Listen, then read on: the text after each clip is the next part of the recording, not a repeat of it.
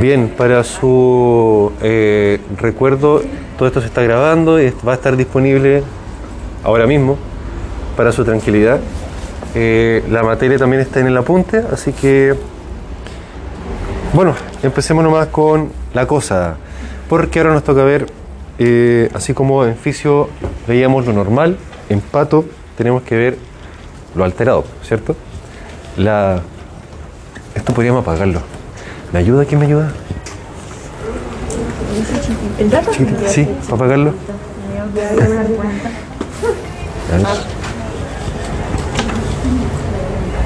¿Otra vez? Ya, perfecto. Para quedarnos solamente porque la... No sé si están de acuerdo conmigo, pero se ve mejor. Se ve harto mejor. Ya, eh, bueno, ahora tenemos que entender la alteración.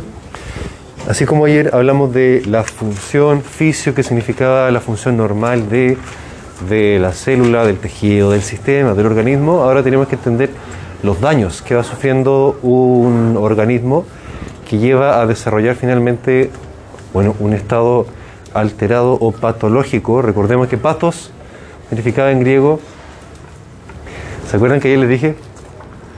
Patos en griego significaba sufrimiento, pa- padecimiento.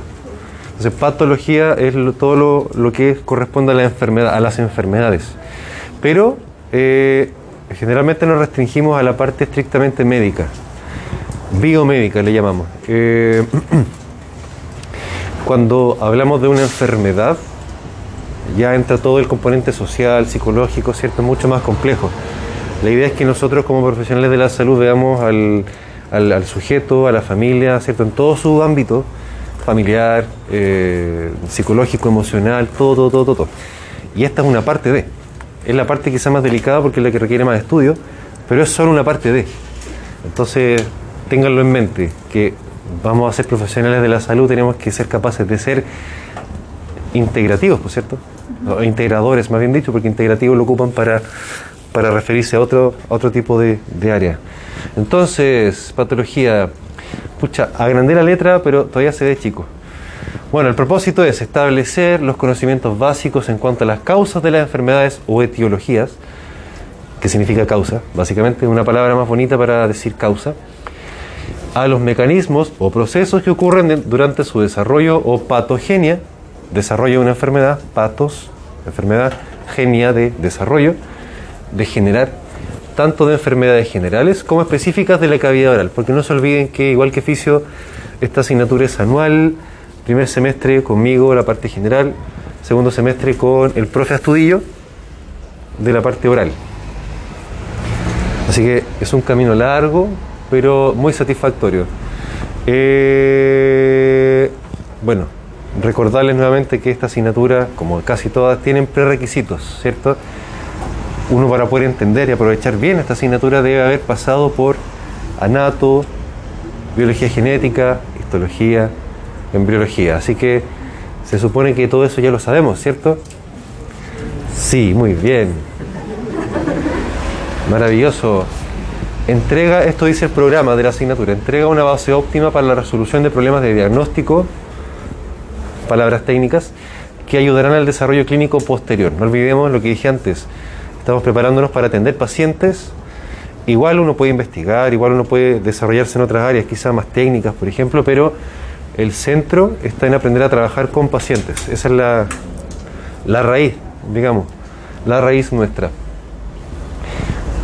Cada semana tenemos dos clases teóricas, que son conmigo, y una práctica, que también es conmigo. Eh, esos son los horarios, bueno, que en verdad es lo que ya, tienen ustedes en, en el Canvas, el horario, ¿cierto? Se me ocurrió ponerlo, bueno, ningún gran aporte. Ahí ya, me voy dando cuenta que agrandé la letra, pero sigue siendo chico. Bueno, lo sé para los próximos, las próximas semanas. 29 clases teóricas en total, 15 prácticas. Al igual que fisio, dos certámenes durante el semestre, con un examen al final de año que acumula todo. Lo de este semestre también. Recuérdenlo, por favor. Eh, queda un día menos que ayer para los certámenes. 47 días y 89 días para el segundo. Estamos como en la, en la cárcel cuando están Trabajando un día más, un día menos. Vamos contando los días. El tiempo pasa, querámoslo o no lo queramos, para bien y para mal también. El tiempo pasa. Eh, en los prácticos recordar que vamos a tener test semana por medio. Esta, si esta semana tuvimos empato, la semana siguiente en fisio. Y no hay empato. Y así, ¿ya? Para que vayan recordando que... Dígame. De la otra semana, exactamente. Y partiría con pato. Si mal no recuerdo, vea el calendario.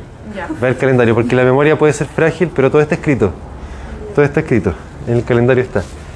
Eh, recordarles que les voy a pedir que participen y por eso, bueno, igual me compré uno de estos para que venga, con su cable de carga, ya para que, para que nadie quede sin batería, para que no haya excusa, para que no haya excusa, para que no haya excusa. Así que, bueno, si alguien quiere cargar el teléfono, por favor hágalo, porque la idea es que, como digo, no se queden sin batería. Eh, recordarles que esto está siendo grabado y será publicado oportunamente en las dos plataformas que están ahí. Denle like, suscríbanse, no. Eh, típica, típica frase.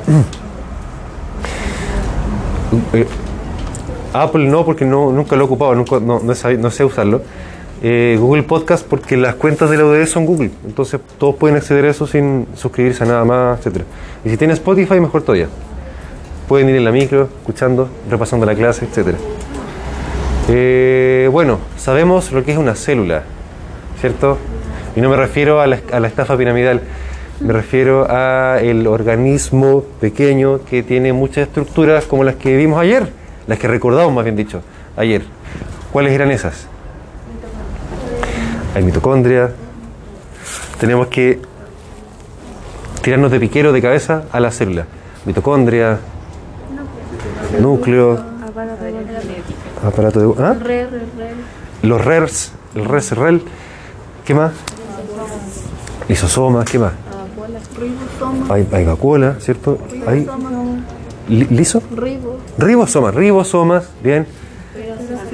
Hay peroxisomas para ir dando vueltas. ¿Qué más? ¿Qué más hay en una célula? Está la membrana, está el ATP, material genético, material genético en el núcleo, material genético suelto, suelto. El ARN mensajero, el ARN de transcripción, etcétera. Todo eso tiene que usted eh, traerlo a colación, como decimos, para poder empezar a, procesar. Eh, a diferencia de fisio, donde veíamos cómo esta célula se comporta de forma normal en su interacción con otras células y otros órganos, acá la célula se enfrenta a algo malo, a un agente externo puede ser interno también, pero es finalmente un agente, como lo llamamos, un agente injuriante, una noxa. ¿Han escuchado la palabra? Noxa, N-O-X-A. A ver si es que esta cosa funciona. Eh, no. Un segundo. Acá.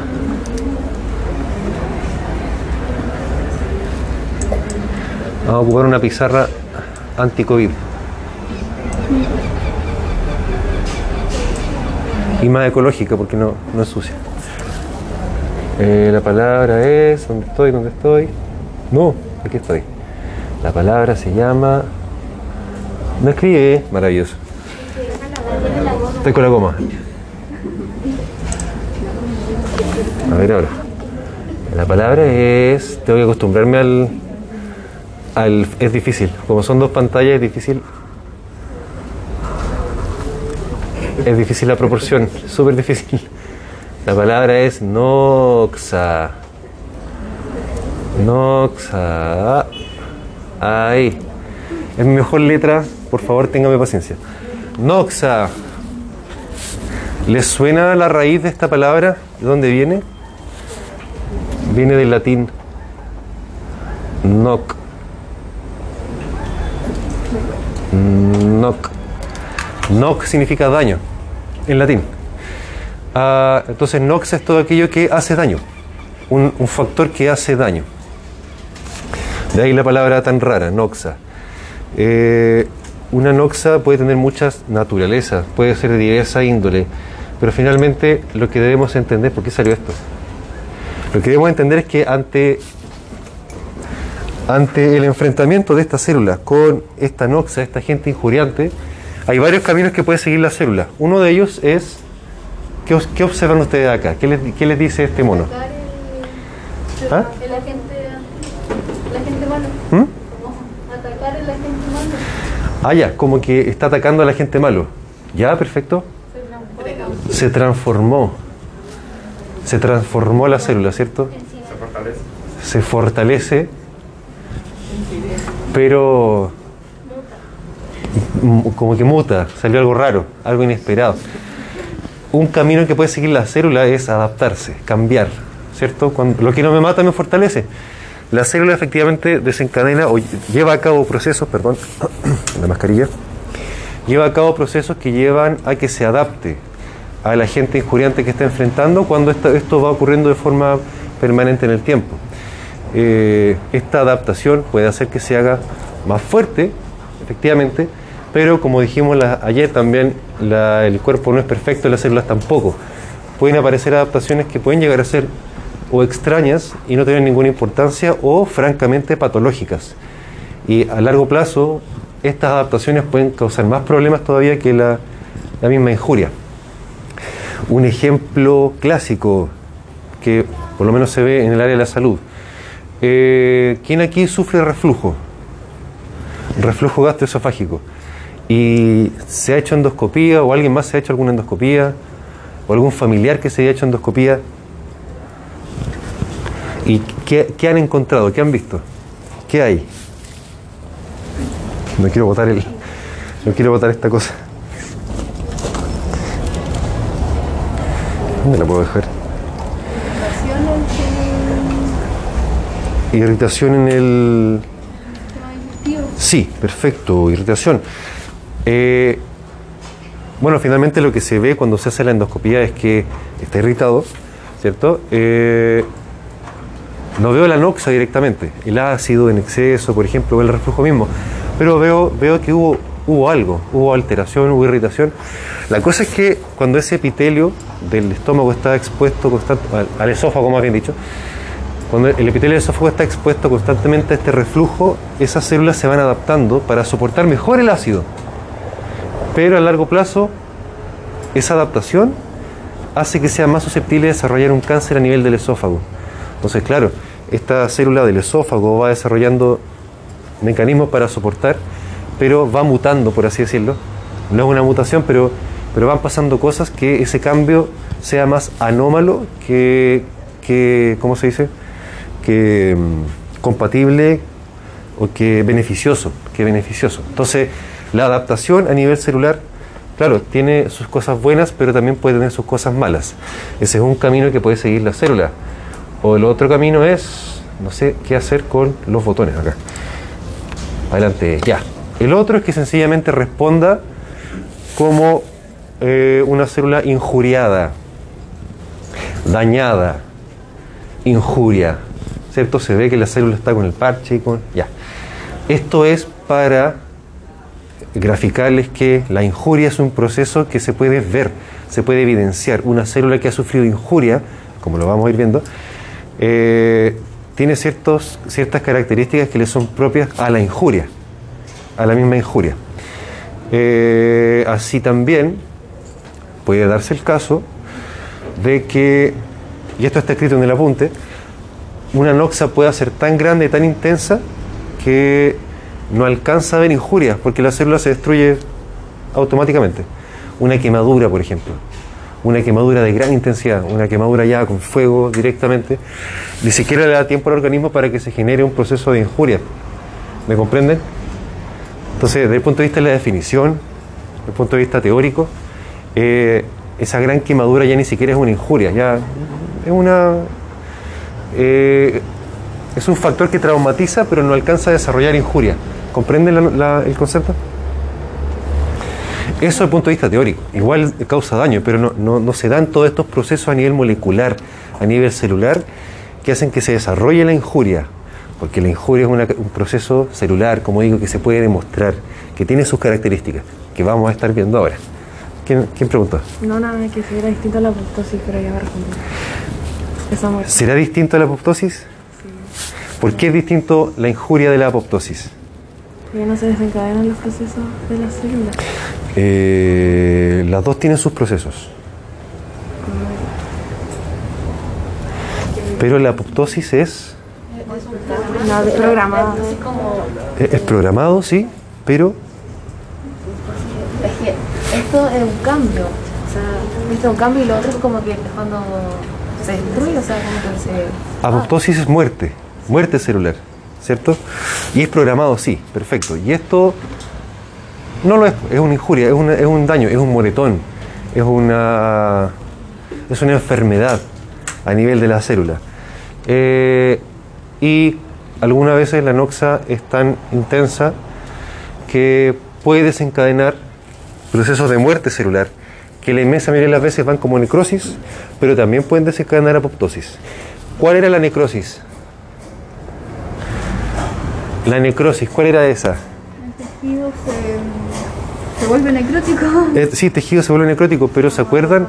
Creo que esto es de, de cuarto medio incluso. La muerte celular era la apoptosis Sí, el otro camino. el otro camino se llamaba necrosis, necrosis, que era la muerte no programada. Todas estas cosas las, estamos, las vamos a ir viendo durante todo este año.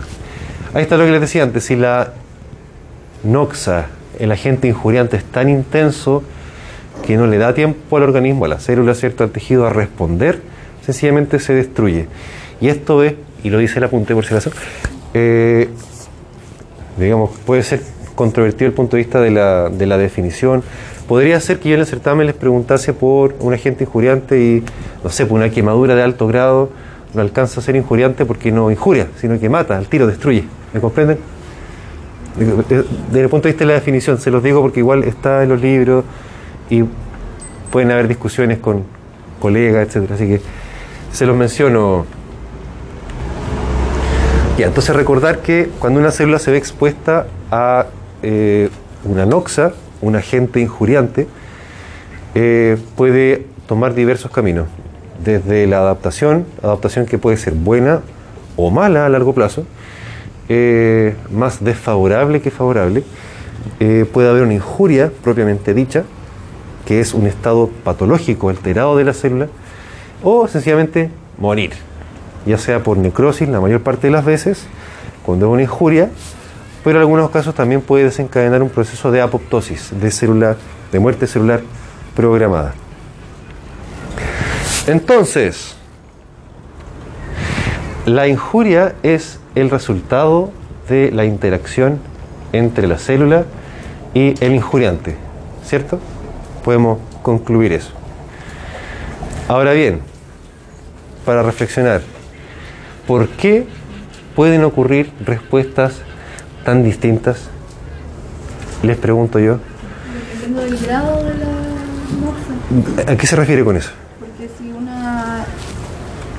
Porque si es en bajo nivel, la célula sufre una adaptación. Si es en más o menos, podría ser una, una injuria. Uno está adaptándose a algo mucho más grande. ¿Podría pasar para que lo conversemos? Ya, para que lo conversemos entre todos. Pues sí, pues. Sí, pues. Sí, miren. Sí, pues, porque miren, el apunte se lo pueden leer y se lo van a, memorizar y ya, perfecto. Pero es muy distinto y es mucho mejor cuando lo podemos conversar.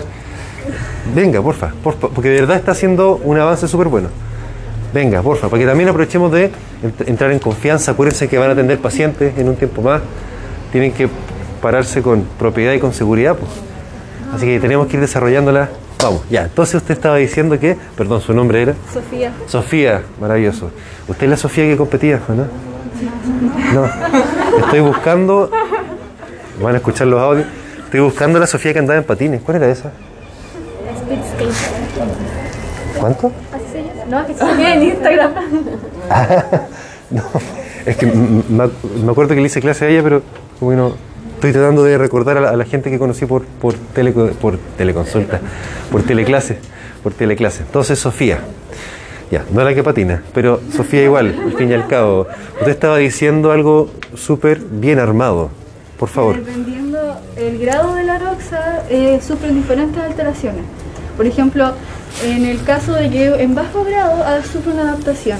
Si es en medio, en la célula está sufriendo una adaptación mucho más grande que a largo plazo va a suceder un proceso mucho más, como el cáncer en el caso del ejemplo. Podría ser, sí. Y en el caso de que es mucho más grave, prácticamente la célula muere. Existe una apoptosis o una necrosis. Perfecto. ¿Por qué digo que usted no se vaya todavía? ¿Por qué digo que está súper bien armado lo que dijo? Porque efectivamente ella ordenó en su mente, ¿cierto?, que la célula responde a una injuria desde menor a mayor intensidad, ¿cierto? Entonces ahí identificó un factor que hace que la respuesta sea muy distinta. Ahora alguien más podría venir y decirnos, complementarnos un poco lo que ella, lo que Sofía dijo. Es por el tiempo también en el que están expuestas. Eh, ¿y ¿Podría usted complementar algo que dijo Sofía? Ella- porque ella dijo que eh, estableció que, de acuerdo a la intensidad, ¿cierto?, de la noxa, podía eh, ser o adaptación, o injuria propiamente dicha, o muerte. Agregar ahí que perfectamente pueden haber las tres cosas al mismo tiempo, ¿cierto? Porque también depende Y el tiempo. Ya, y aquí ya, ya hacemos la clase entre los tres. Sí, pues, sí, pues, sí, como digo, la cosa es que sea participar para poder. Ya, pues usted decía, Yo digo que eh, frente a la misma situación. perdón, su nombre era. Daniela. Daniela, ya, tengo que, Frente a la aprender, misma situación. tengo que aprendérmelo. Eh, como somos diferentes organismos, podemos reaccionar distintos. Puede que en una pase eh, frente al mismo estímulo, como en otro no.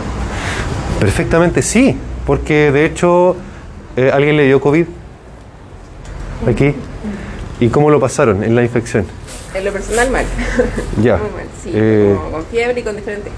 Mi, mi familia, que fue como la misma porque fuimos mis papás, eh, no, súper bien. Entonces, como que.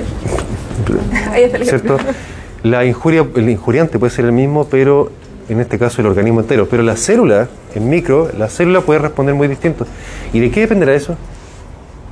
El estado de la célula. De la defensa, del estado de la célula. Cuando dice el... Si alguien tiene enfermedades de base, Claro, a por nivel... ejemplo, a mí me dio COVID y ¿Ya? soy asmática crónica. Ya, Y un día me empezó a dar, pero mi familia estuvo bien. Y eso. Respondimos Pero- diferente. perfecto, ¿cierto? Si tiene enfermedad o no. Eh, perdón, déjeme terminar la idea. Eh, los factores en el fondo que son de, del injuriante, pero lo que tiene el huésped. Ahora, aquí estamos viéndolo en grande escala, ¿cierto? El ser humano completo. Pero tenemos que ir a nivel micro, a nivel de la célula. ¿Qué, qué podrían decir ustedes cuando dicen el, el estado de la célula? Que no tenga los suficientes nutrientes, por ejemplo. No me estoy alimentando bien, pero no llega los suficientes Puede ser nutrientes. por las defensas que pueda tener la célula para. ¿Cómo qué defensa? Porque acu- acuérdense que tenemos que pensar a nivel, a nivel micro. Si afecta directamente al núcleo, podría cambiar la población de células. Ya, eso también es una cosa súper importante. ¿Cierto? A ver, hagamos un cambio. Asiento, asiento y don, su nombre es Miguel. Miguel. Miguel, perfecto. Miguel, explíquenos por casi un cabezas. Explíquenos, por favor, qué es lo que, a qué se refería. Por ejemplo, la injuria que hablaba mi compañero. Tiene todo el espacio para, para usted. Somos sus. Ya quiero ser majadero, pero es cierto, el apunte uno se lo puede memorizar y listo, pero esto es lo entretenido, por una parte, y es más útil. Queda. Ya, Miguel decía que. Por ejemplo, la injuria que puede ocasionarse en distintos grados, no necesariamente por los grados puede afectar a la célula de distintas formas. Por ejemplo, en un grado menor puede eh, como atacar en una localización, que sería el núcleo, y cambiaría totalmente la manera de reaccionar de la célula. por eh, ¿Está pensando en algún agente injuriante en particular? Mm, Puede ser un inhibidor enzimático, Un inhibidor enzimático, como por ejemplo mm, el cianuro. el cianuro, ¿ya? Eh, ¿Qué sabe usted al respecto? Y si consume cianuro, y si consume cianuro se, la, la célula literalmente muere porque afecta al, al momento de la replicación. ¿Ya? Específicamente, no me acuerdo qué proteína, pero como que inhibía la replicación de la célula del ADN y no podía después dividirse ni nada. Perfecto. O sea, ah, podríamos decir en ese caso, bueno, hartas cosas. Supongamos, si fuésemos capaces de ver una célula que está llena de cianuro eh, y miramos los otros organelos, no va a pasar nada. Eh, sí, dependiendo de la célula, si es eucarionte o procarionte. Maravilloso. Maravilloso, perfecto. Que si es eucariante también puede afectar a la mitocondria y si es vegetal también al cloroplasto. ¿Qué les parece? ¿Cómo está usted? ¿Qué les parece? Parece que sabe. ¿cierto? Excelente, ¿no? Maravilloso, súper. Eh, entonces depende, se quiere sentar, veo que se quiere sentar. Sí, por supuesto, siéntese, no, no, no lo puedo obligar a nada. Eh, nos vamos dando cuenta entonces, a partir de lo que hemos conversado con Sofía, eh, Dan- Daniela, no. Daniela, ¿sí, seguro? Daniela y Miguel, eh, que hay que ir a mirar al, tanto al huésped, a la célula, ¿cierto? Eh, como al injuriante en sí. Eh, de hecho, acá mencionamos distintos tipos de injuriantes, ¿cierto? ¿Cuáles fueron los que mencionamos recién? El cianuro es uno. El COVID, el, el etc. El COVID, ¿qué más, ¿qué más dijimos? Ningún otro parece. Radiación solar. ¿Mm? Radiación solar. Podría ser O- no sé. Quemaduras. ¿Por, por qué? ¿Por qué? que también podría atacar el núcleo. ¿En serio? Podría generar. Por ¿Su nombre es? ¿Su nombre era? Javier. Javier, ya, Javier, listo. Ah, no, acá no más. No, porque, bueno. porque entre todos posibilidad. Porque. Ya estuvimos dos años sentados en la- el- todo el, el día entero en la, en la- en la casa. Aprovechemos de. Por ejemplo, podría ¿Cierto? atacar el núcleo y mediante el melanocito podría producir melanina, si es que no me equivoco. El melocito, Y, sí, y sí. esa sería una respuesta en defensa a ese ataque. ¿Qué les parece? ¿Les suena, no? Sí. Ahora, siempre y cuando, yo le, yo le diría, siempre y cuando eh, el melanocito va a producir melanina para, ¿cierto? Eh, y, se, y se va a adaptar, pero siempre y cuando como arte. Cuando haya esta radiación. harta radiación, ¿en qué sentido harto? Eh, en un nivel en que ataque el núcleo y genere un tipo de alteración, en verdad. ¿Sí? Y eso haría que bueno, produzca un cáncer. también. Eh, o sea, sí, a largo plazo, ¿cierto? Entonces, el tiempo también va a ser un factor. El tiempo de exposición. Pero eh, si yo me acuesto aquí en la calle a tomar sol, o en el Polo Norte, o me subo en el avión de Elon Musk y tomo sol, eh, va a ser distinta la, Ah, claro, ahí van- i- iría variando. El resultado sería distinto en base a la cantidad o la, al tiempo en que uno esté expuesto y también al, a la intensidad de la radiación. Porque no es lo mismo, por ejemplo, estar acá a que estar en el desierto de Atacama. ¿cierto? Cinco minutos allá, cinco minutos acá. Es mucha la diferencia. Exacto, ¿cierto? Muy bien, excelente.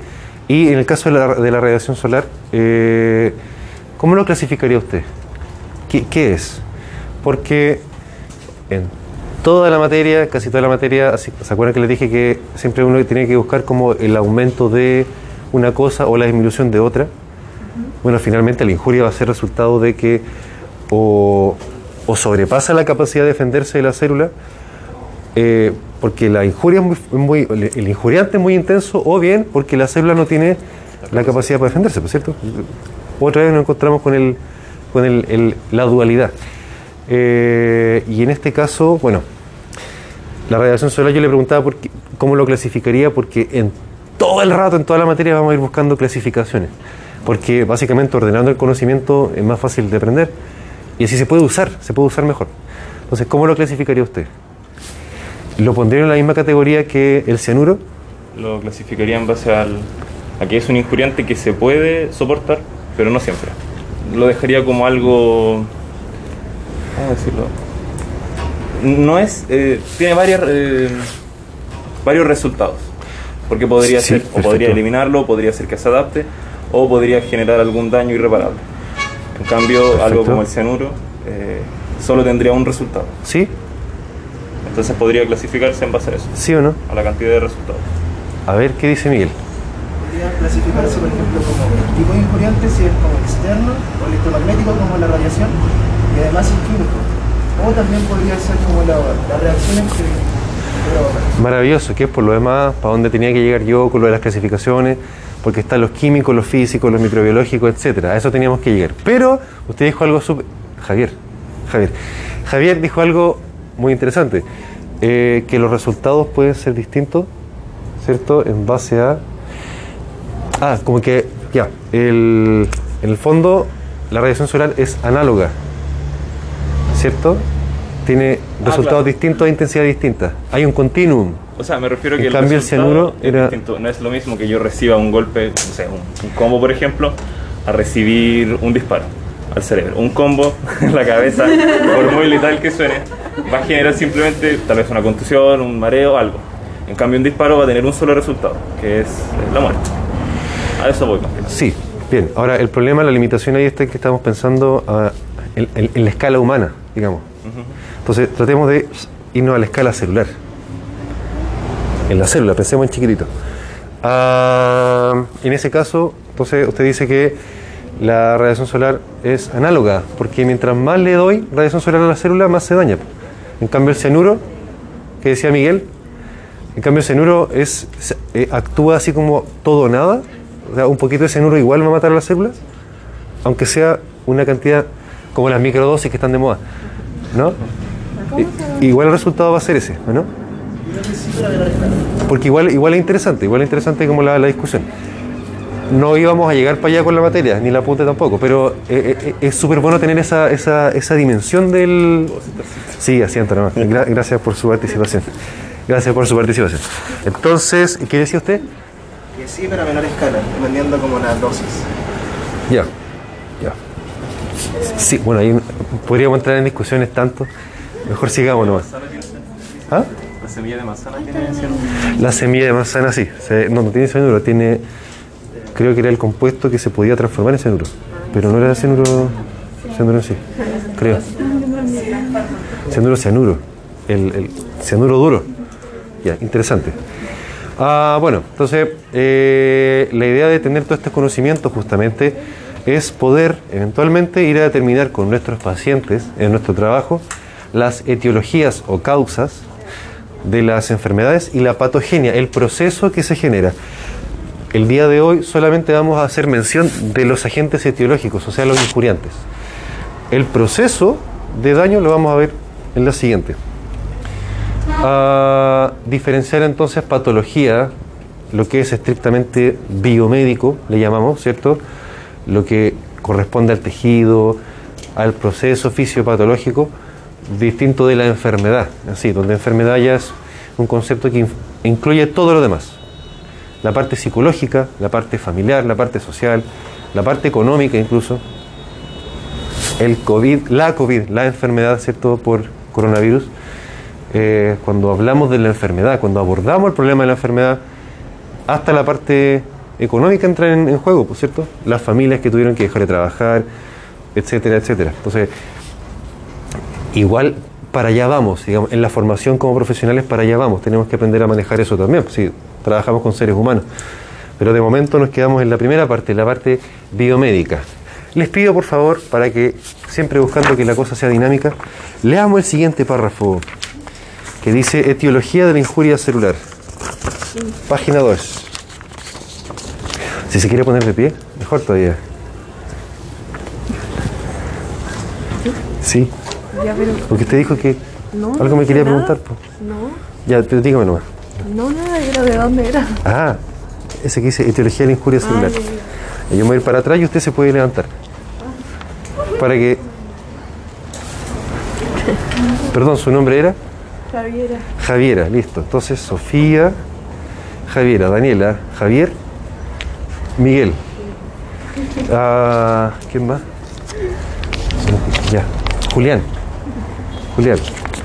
Gastón, Néstor, Felipe. eh, y el resto ya. Falta nomás. Eh, Javiera. Sí, por favor. Los agentes etiológicos que pueden causar injuria en las células, primero que todo, pueden clasificarse en dos grandes grupos. Muy bien. Sí, por favor.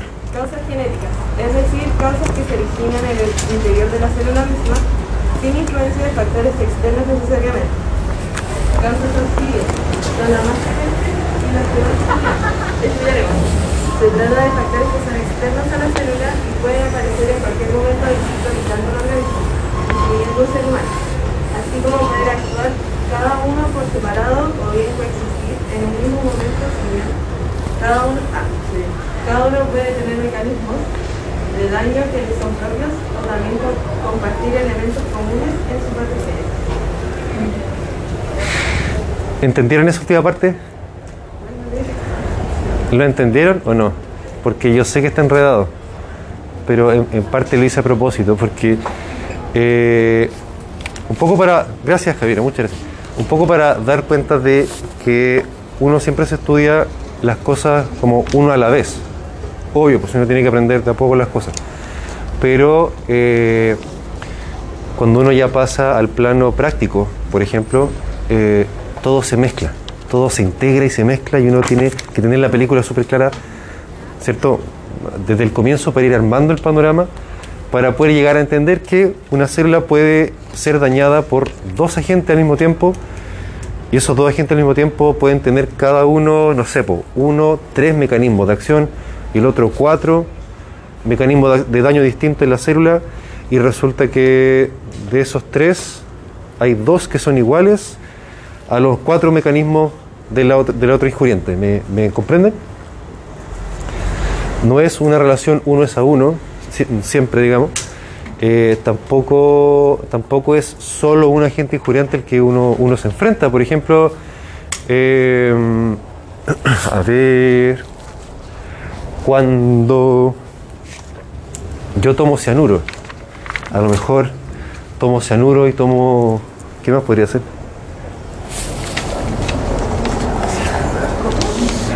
Una Bueno. sustancia nociva. puede ser. ¿Alguna otra sustancia nociva?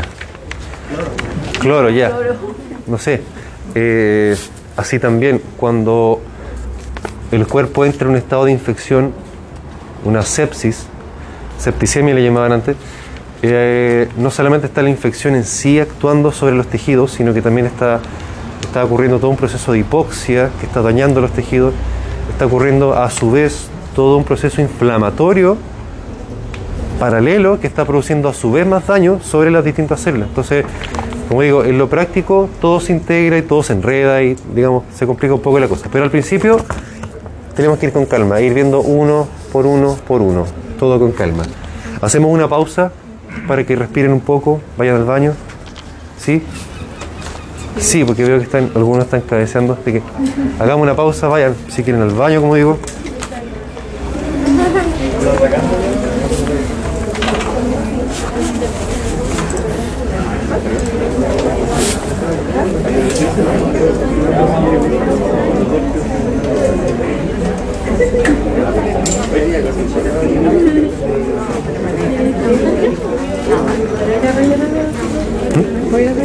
Por supuesto que sí, por supuesto que sí.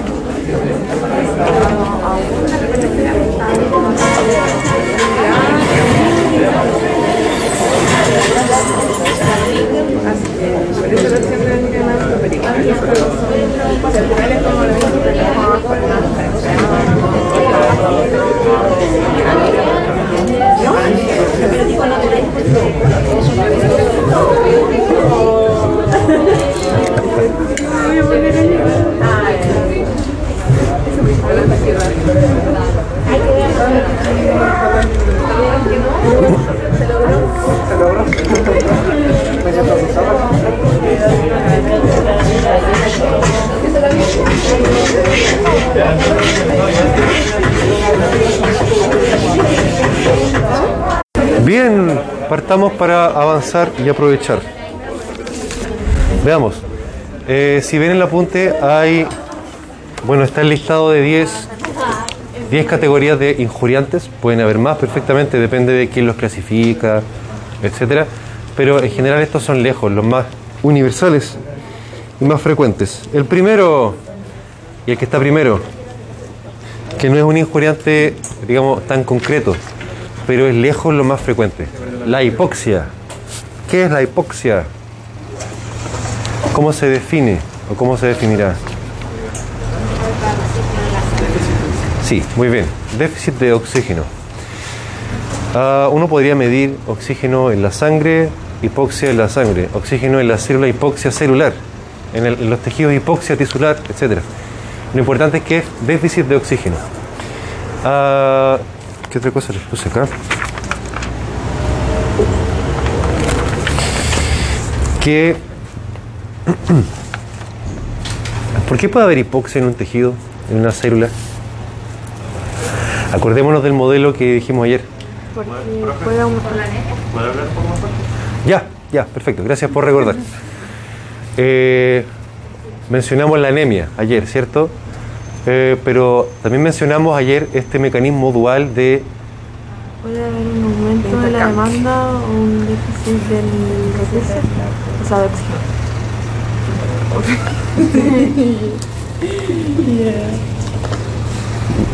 de- la invito a este baile, por favor.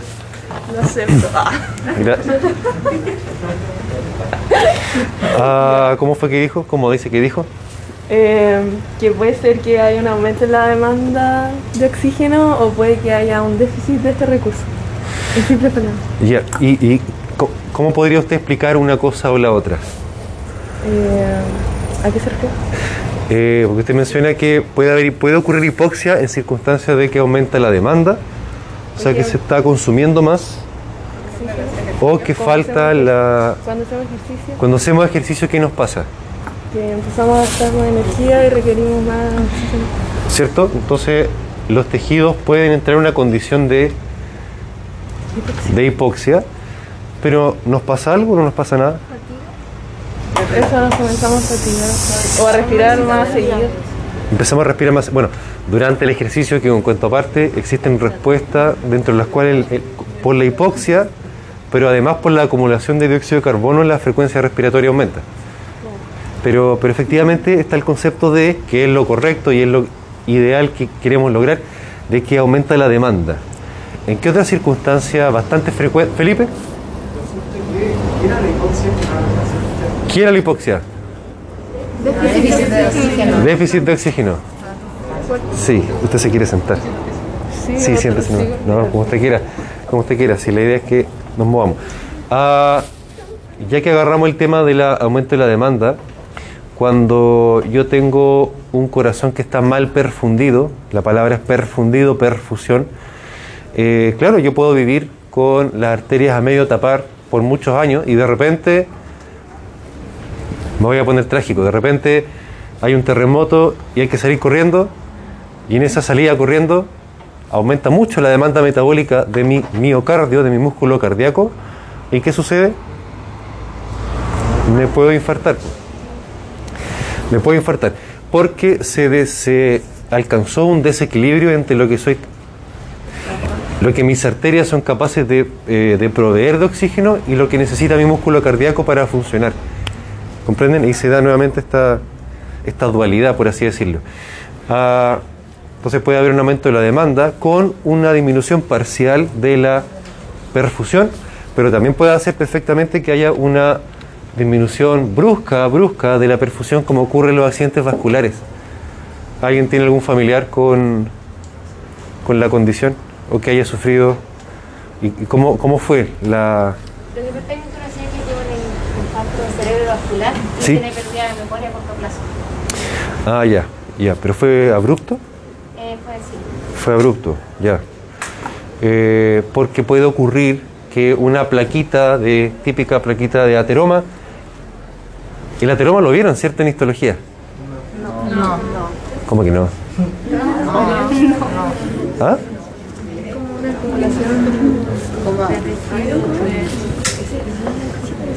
En, en el ateroma, ¿ah? ¿Cómo dijo? Que- que- para que participemos.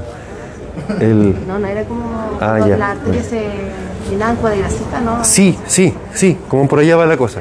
Efectivamente hay una acumulación de colesterol en las paredes de la arteria, pero no ocurre solamente eso, también ocurre un proceso inflamatorio.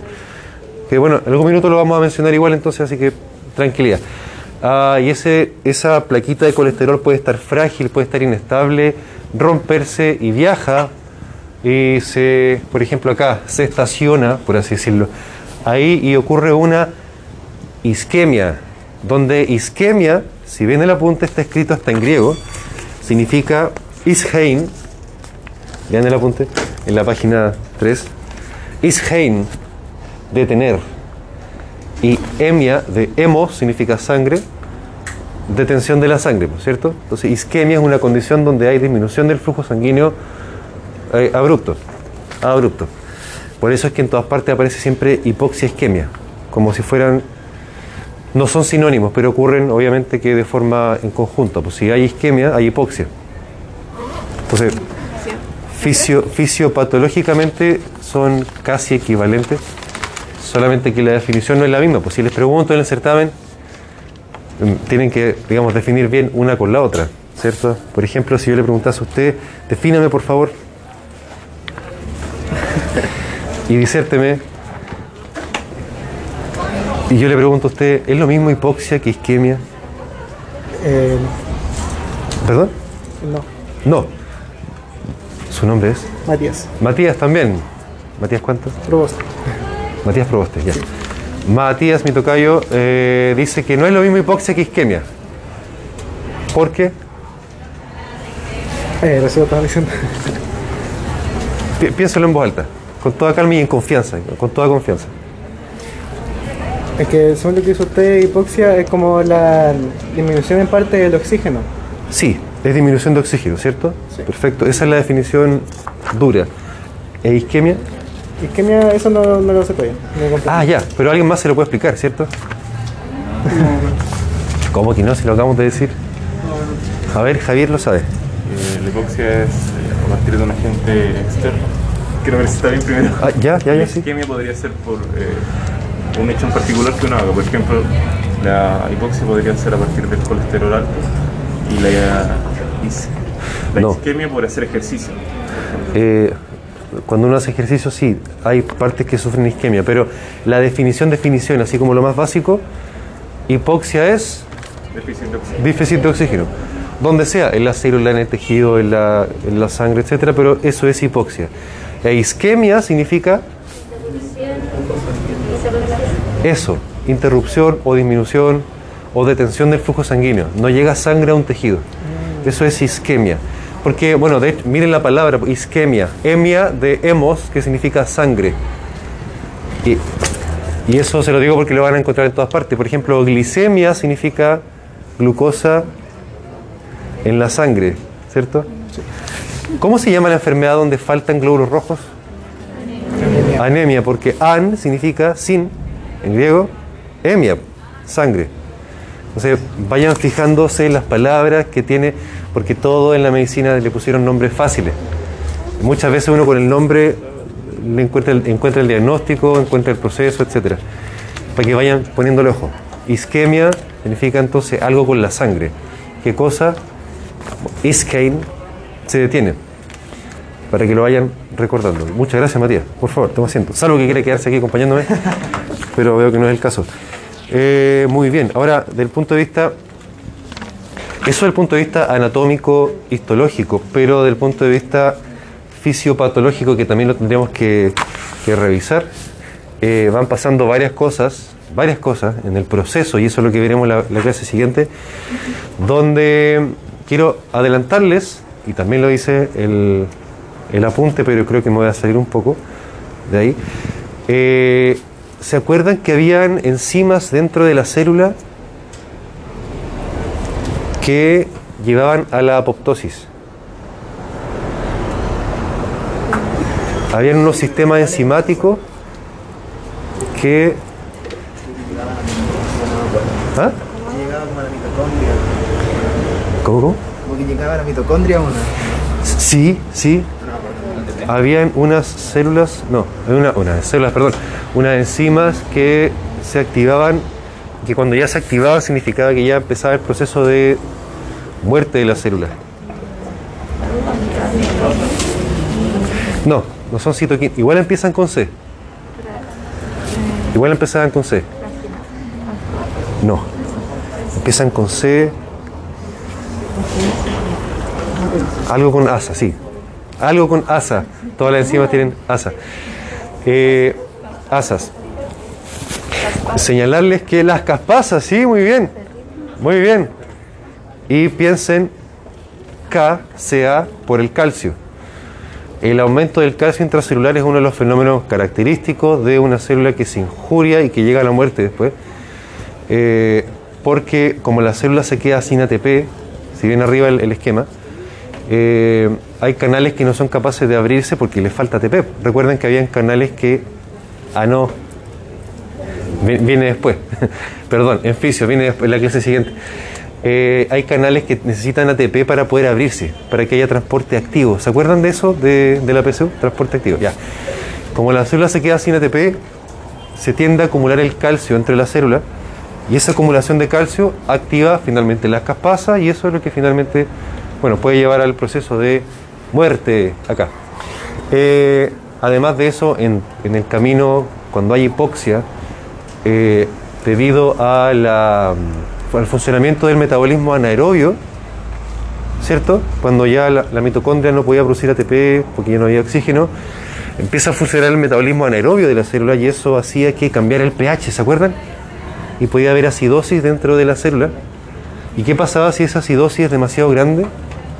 Y sobrepasa, otra vez el concepto, sobrepasa la capacidad de defenderse de la célula. ¿Qué pasaba? ¿Qué podía llegar a pasar? La muerte, digamos. La muerte, la muerte de la célula. Bien, entonces, para, para ejemplificarles que la hipoxia, que no es lo mismo que isquemia, pero pasan en conjunto, eh, es el, el injuriante más frecuente y quizá el más importante. Agentes físicos también, como lo mencionó Javier, un combo, un disparo o la radiación solar. ¿Cierto? Bueno, y ahí en la diapo básicamente está todo lo que yo quería decirle y lo que dijo Javier. Que, eh, gracias, just- el, el efecto sonido. Eh, el efecto sonido. La, cuando un agente físico actúa sobre un tejido o una célula y sobrepasa la capacidad de deformación de la célula, se rompe, ¿cierto? Lo mismo que si yo agarrase, como si fuese a hacerlo, si yo agarrase la, la tabla y como no tengo tanta fuerza, no pasa nada, pues, ¿cierto? Puedo tirar para allá, tirar para acá y no pasa nada. Hasta que se supera eh, la, fuerza de fricción que hace la, silla contra la alfombra y se desplaza. Ahí es cuando se libera energía, por cierto, así funcionan los agentes físicos. Si esto fuese más, eh, bueno, con menor resistencia, eventualmente se superaría la, la resistencia y se rompería. Lo mismo que pasa con la célula. Si la célula igual está, está en este mundo de agentes físicos, donde vivimos todos, pero le agregamos también la, el calor o el frío que también pueden producir daño, dependiendo de la intensidad y de la cantidad y del tiempo, etcétera, etcétera, etcétera. Y la radiación ionizante, que también es un, factor físico y que va a dañar directamente, así como el cianuro, pero es otra categoría, ¿cierto? Es otro tipo de agente, dañar, en este caso, dañar y producir una mutación, sí que sí, a nivel genético. Agentes químicos tales como el cianuro, tales como el cianuro que bien señaló eh, Miguel. ¿Qué hora era todo esto? Estamos casi al filo. Eh, usted mencionó el cianuro que tiene un mecanismo de, de inhibición de la transcripción de algunos genes, ¿cierto? Pero ya, eso está muy bien decirlo, porque hay sustancias que efectivamente por su mecanismo de acción, algunos medicamentos, por ejemplo, pueden llegar a ser injuriantes. ¿Como la quimioterapia? Como en la quimioterapia, sí, justamente. Justamente, muy bien. Eh, la- los agentes quimioterapéuticos, que son muchos, tienen muchos mecanismos de acción, efectivamente pueden producir o favorecer que se produzca una- injuria, efectivamente, por ejemplo, inhibiendo la capacidad de fabricación de la, la proteína P53. ¿Se acuerdan de esa? Del P53. Muy bien. Entonces, si tengo una, una droga quimioterapéutica que es capaz de inhibir esa proteína eh, en todas las células, las normales y también las cancerígenas, por eso sirve la quimioterapia, ¿cierto? Eh, ahí va a producir un- una injuria mediante un mecanismo genético. Pero también existen las sustancias que no hacen daño por un mecanismo biológico, sino que tan por porque el pH, porque oxidan o porque reducen, ¿se acuerdan de esa? De las reacciones redox. Perfecto. O porque, eh, a ver, ¿cuál era? Se me olvidó el otro que, que les quería decir. Bueno, pero por, por efecto químico directamente, no por efecto farmacológico, como lo señala por ahí el apunte. Por lo demás, hay que mencionar el clásico ejemplo del paracetamol. ¿Qué saben ustedes del paracetamol? No, no es un AINE. Bueno, es controvertido. Dejémoslo de lado. ¿Mm? Sí, puede producir daño en el hígado cuando se sobrepasa la capacidad de metabolización del cuerpo. Eh, en ese caso, ya no, voy a dejarlo y no. bueno, El ibuprofeno igual es como tiene muchos daños colaterales al tomar mucho. Sí, ninguna droga es perfecta. Eh, ahora, las drogas no son las malas. Nosotros somos los malos que no las usamos bien o las usamos mal, etcétera, etcétera. Sí, efectivamente. Por eso lo vamos a ver el próximo año en fármaco. Eh, bien, agentes microbiológicos, todos los que se le ocurran. Desde el virus, como el coronavirus, bacterias, hongos, parásitos, priones. ¿Cuáles son los priones? Sí, por ejemplo, la enfermedad de las vacas locas, la enfermedad de Creutzfeldt-Jakob, seamos, no, igual es difícil el nombre aprendérselo. Eh, ¿Qué sabe usted de los priones? Son microorganismos, pero muy diminutos, incluso más chicos que los virus y más como arcaicos, son como más antiguos y no se pueden ni siquiera detectar. Son como proteínas nomás, ¿cierto? ¿Y qué hacen? Afectan al, a nivel de la transcripción. Bien, excelente, excelente. Son como, digamos que son proteínas mutantes. Son proteínas mutantes, por, llamarlas de algún modo, eh, que pueden desencadenar varios procesos que hacen que se destruyan las neuronas y, bueno, ahí donde están más identificados. Todo lo inmunológico, el sistema inmune les puse en la punta que es como un arma de doble filo, porque nos protege, pero también nos daña. Eh, porque, por ejemplo, cuando, cuando el sistema inmune va a atacar una, una bacteria, necesariamente tiene que desencadenar mecanismos de daño. Y esos mecanismos de daño fácilmente pueden sobrepasar el control de la célula y producir inflamación. De hecho, nos pasa, ¿cierto? Cuando tenemos una amigdalitis, digamos, se nos inflama todo eh, la faringe, la amígdala, ¿cierto? Eh, porque esa inflamación finalmente es, respuesta, es la respuesta que tiene el organismo eh, por el sistema inmune. Finalmente muchas de las enfermedades inflamatorias que sufrimos los seres humanos las la hacemos, digamos. Es la respuesta del cuerpo, no es, la enfermedad sola, digamos. Es la interacción entre una cosa y la otra. Ah, así también existen enfermedades autoinmunes, ¿cierto? ¿Alguien conoce alguna enfermedad autoinmune?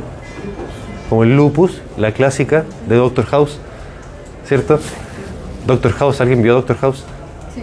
Sí, ya. Eh, ¿Alguna otra enfermedad autoinmune que conozcan? La psoriasis también. La fibromialgia no. No, no, no, porque tiene un mecanismo que está en estudio. eh, siempre las agrupan, pero no. La artritis reumatoide sí, sí. Muy bien, muy bien. Ah, igual es bueno que lo sepan porque en la cavidad oral hay muchas manifestaciones de enfermedades autoinmunes, de lupus, artritis reumatoide también, de esclerosis, etcétera, etcétera, etcétera. ¿Ah? Sí, sí, los pénfigos. Muy bien, muy bien, muy bien. Desórdenes nutricionales, tales como el marasmo o el kwashiorkor, que dice el apunte. ¿Saben lo que son? Eh, ¿Se acuerdan de esas típicas imágenes de los niños en África desnutridos? Ya, eso es marasmo o kwashiorkor. Son diferencias más específicas, pero finalmente son estados de desnutrición avanzado.